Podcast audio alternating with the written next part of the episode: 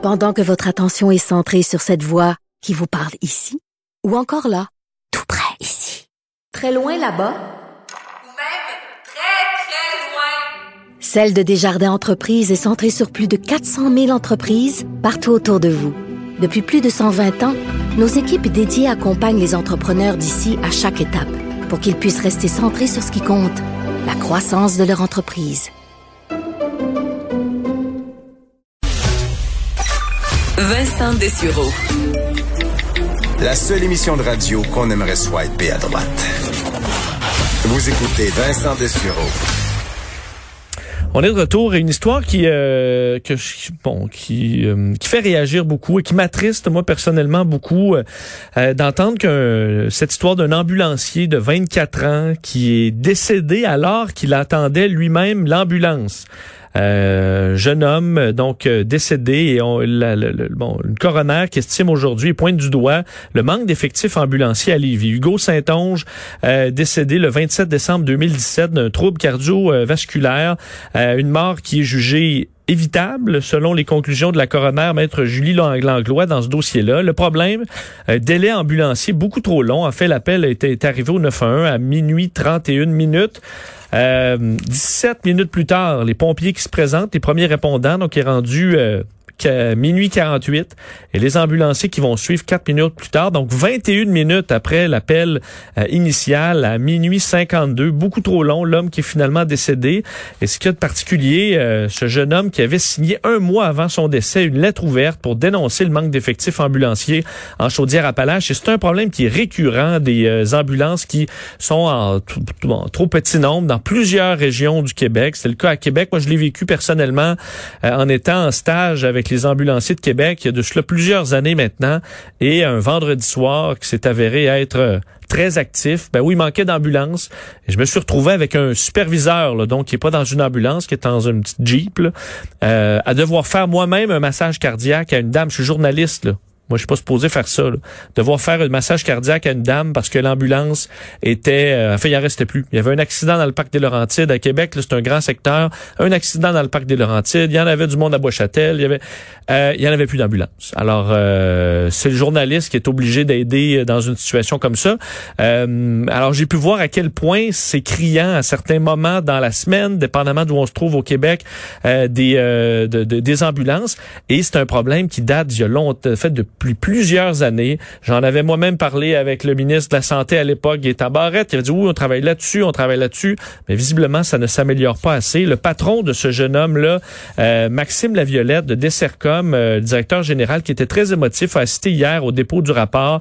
Euh, et bon, oui, il y a eu ajout d'une ambulance quelques jours après, mais il y a encore des besoins qui sont très nombreux. pour en parler, il est justement le, le, bon coordonnateur des communications chez Dessercom, Francis Brisebois, qui est en ligne. Monsieur Brisebois, bonjour. Bonjour, Monsieur. Donc, évidemment, c'est une histoire qui a ébranlé euh, votre service. Euh, ça touche directement un des vôtres, mais c'est pas euh, uniquement parce que c'est un des vôtres que vous vous dénoncez ça. C'est quelque chose qui dure depuis assez longtemps, ce manque d'effectifs ambulanciers dans la dans votre région. Oui, on décrit euh, effectivement la, couverture ambulancière euh, depuis de nombreuses années, bien avant que le décès de Hugo Saint-Onge survienne. Il faut dire que ça fait depuis euh, dix ans qu'il n'y a pas eu d'ajout de véhicule à Lévis, autre que le 168 heures qu'on a bénéficié en 2018 à l'annonce de Gaétan Barrette. Parce qu'on s'entend, la population, la population vieillit, la population de, vous êtes à Lévis augmenté quand même pas mal aussi dans les dernières années. Donc, ça doit causer un stress de plus en plus grand sur le service ambulancier. Tout à fait. la ville de Lévis, vous le savez, ça, ça grossit énormément en termes démographiques, mais également en termes d'activité. Euh, c'est sans parler toutes les, améliorations qu'ils font au réseau routier, par exemple le troisième lien. On s'attend que ça va amener quand même un lot de véhicules euh, supplémentaires sur euh, dans la municipalité. Et puis, il faut répondre à ça. Il faut prévoir le coût aussi. Nous, qu'est-ce qu'on dit? On, veut dire finalement aux autorités, c'est qu'il manque des véhicules en ce moment. il manque 200 heures de couverture ambulancière pour pouvoir pallier au manque de au manque de volume d'appels qu'on a en ce moment. Est-ce qu'il y a des moments, parce que j'avais vécu dans, dans la ville de Québec euh, il y a plusieurs années, des moments là, dans la semaine où vraiment là, la couverture devient, en fait, il y a des moments où il reste un véhicule pour toute la ville qu'on place à peu près en plein milieu euh, pour espérer réagir le plus vite possible. Mais la population se doute pas des fois qu'un bon soir, un vendredi ou à un certain moment, là, la couverture devient vraiment minime. Est-ce que c'est le cas à Lévis? C'est le cas à Lévis, c'est de, de, là un peu l'incident avec Hugo Saint-Onge. Les trois véhicules, euh, à l'époque, les trois véhicules de nuit répondaient à un appel d'urgence. C'est un véhicule de Saint-Charles de Bellechasse qui est quand même à 20-25 minutes de, de Lévis qui a répondu à l'appel. Ce véhicule-là de Saint-Charles était rendu sur un autre appel. Il a été détourné finalement pour aller répondre à cet appel-là qui était un peu plus prioritaire que, que l'appel initial qu'il avait reçu. Donc, euh, ça a pris 21 minutes, comme vous l'avez dit en, en, introduction, avant que l'équipe arrive pour pouvoir donner les soins euh, à Hugo. Ministère de la Santé, est-ce que, euh, pourquoi on ne règle pas ce problème-là? Est-ce qu'on vous répond que c'est pas nécessaire? Est-ce qu'on critique vos chiffres? Je sais que souvent, quand vous avez des revendications, les ambulanciers, on dit ben c'est des entreprises privées ou c'est des syndicats. Euh, et pour, pourquoi ça, ça, ne se règle pas alors qu'on travaille sur plein d'autres dossiers au ministère de la Santé et on veut améliorer les choses? C'est une excellente question. Je crois qu'il serait euh, meilleur placé pour pouvoir vous répondre. De notre côté, on, dit que ce n'est pas un caprice pour les paramédics, les syndicats, les entreprises ambulancières. Malheureusement, on est tributaire des, des CIS et des CIUS et en, bout de ligne le, ministère de la Santé pour pouvoir euh, recevoir des ordres de service et pouvoir les opérer. Euh, nous, comme vous dites, on fait des revendications, on, fait des représentations en ce sens-là, mais on comprend pas pourquoi qu'ils ne veulent pas améliorer les services à la population au niveau de Lévis. Puis il faut dire que l'ajout qu'on a bénéficié en 2018 euh, par Gaétan Barrette, euh, qui est un véhicule 24 euh, heures sur 24, donc 168 heures pour la semaine au complet. D'abord, ne répond pas aux exigences, mais il nous avait dit aussi à l'époque que c'était pour une mesure temporaire avant de faire une analyse approfondie de la couverture ambulancière à Lévis. Or, on connaît aujourd'hui, il n'y a pas eu d'amélioration non plus à ce niveau-là. Trouvez-vous euh, qu'il y a une, injustice entre les dépenses faites euh, au niveau des policiers, au niveau des pompiers, qui sont encore bien présents, alors que veut, veut pas, euh, le nombre d'incendies a beaucoup baissé dans les dernières années, la sécurité qui a augmenté des bâtiments, alors que la population vieillit et que, on le disait, il y a un stress au niveau ambulancier.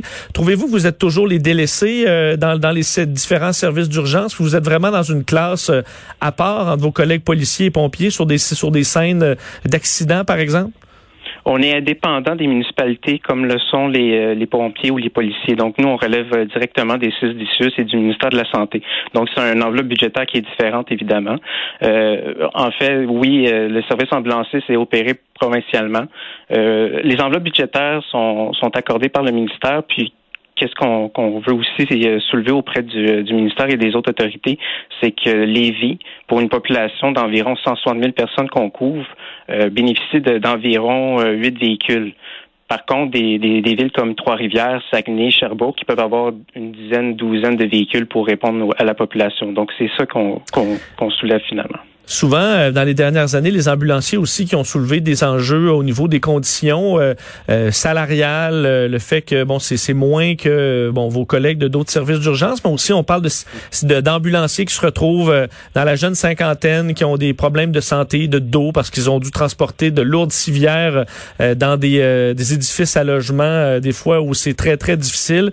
Est-ce que les choses se sont améliorées dans les dernières années? Il y a encore beaucoup de chemin à faire.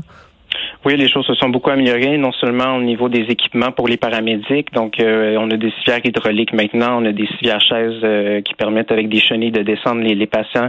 Euh, c'est certain qu'il y a, bon, il y a des, des, immeubles qui sont encore très vieux et très, je vous dirais, hors de l'ordinaire. Là. Donc, on, on, doit user un peu de débrouillardise finalement pour intervenir auprès de ces gens-là, puis demander de l'assistance parfois des pompiers ou d'autres services d'urgence. Donc, il y a des, ça s'est beaucoup amélioré au niveau de conditions salariales. Évidemment, on a, on a eu des, on a eu droit à des augmentations euh, aussi euh, accordées par le ministère. Mais bien évidemment, je pense que c'est au niveau de la reconnaissance dans le réseau de la santé où il y a des lacunes euh, dans la reconnaissance des paramédics. Faut dire que les paramédics n'ont pas d'ordre professionnel non plus, donc ce n'est pas théoriquement des professionnels de la santé. Euh, ils bénéficient pas nécessairement de tous les avantages que ça peut donner non plus. En terminant, c'est une situation particulière avec la, la, la COVID. Est-ce que ça, vu que vous avez déjà un, bon, un manque de véhicules, est-ce que vous êtes ralenti en plus avec le fait de devoir revêtir des équipements supplémentaires et tout ça, ou est-ce qu'on a compensé avec plus de véhicules? Euh, bon, oui, euh, effectivement, au niveau des interventions, c'est certain qu'on augmente les délais, considérant justement les paramédics doivent euh, d'abord poser plusieurs questions pour bien cerner le problème, puis éviter d'être un, agent contaminant. ils doivent revêtir, comme vous l'avez dit, des équipements de protection individuelle, que, ce soit des lunettes, un masque et les jaquettes ou des gants. puis, au niveau de l'effectif ambulancier, on a quelques points de service chez des Desarcom qui ont bénéficié d'une équipe spécialisée dédiée justement aux, aux interventions à la COVID-19. Donc, c'était des équipes qui, étaient vraiment dédiées à, intervenir pour des cas qui étaient euh, suspectés ou confirmés lors de l'appel au 911.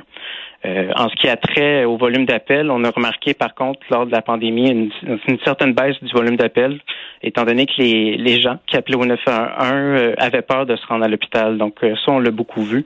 Et ça a été soulevé aussi par des médecins dans la région de Québec. il y a des gens qui étaient victimes d'infarctus euh, puis n'était jamais allé à l'hôpital pour euh, être consulté puis d'avoir les traitements non plus.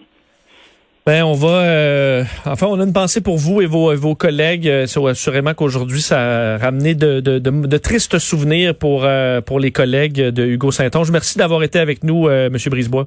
Merci à vous. Au revoir. Au revoir. Francis Brisebois est coordonnateur des communications chez Dessercom. Alors, une situation euh, tant de fois euh, critiquée. On était à rajouter des, euh, euh des préposés bénéficiaires à coût de 10 000, mais rajouter une ambulance, ça a l'air difficile. Alors que je me souviens, à Québec, il y avait à certains moments, je pense, deux ambulances le vendredi soir à Québec. Et pendant ce temps-là, il y a 80 pompiers temps plein dans 16 casernes. Alors, j'ai rien contre les pompiers, mais dans la différence de couverture, je pense que peut-être un rééquilibrage euh, à faire et malheureusement, euh, les ambulanciers écopent et eux, des pauses, euh, ils en ont pas. Là. La plupart du temps, on, on lunch en vitesse entre deux cales. Et c'est reparti pour pour toute la nuit dans dans dans, un chiffre typique d'un ambulancier de nuit. C'est pas toujours facile. on vient.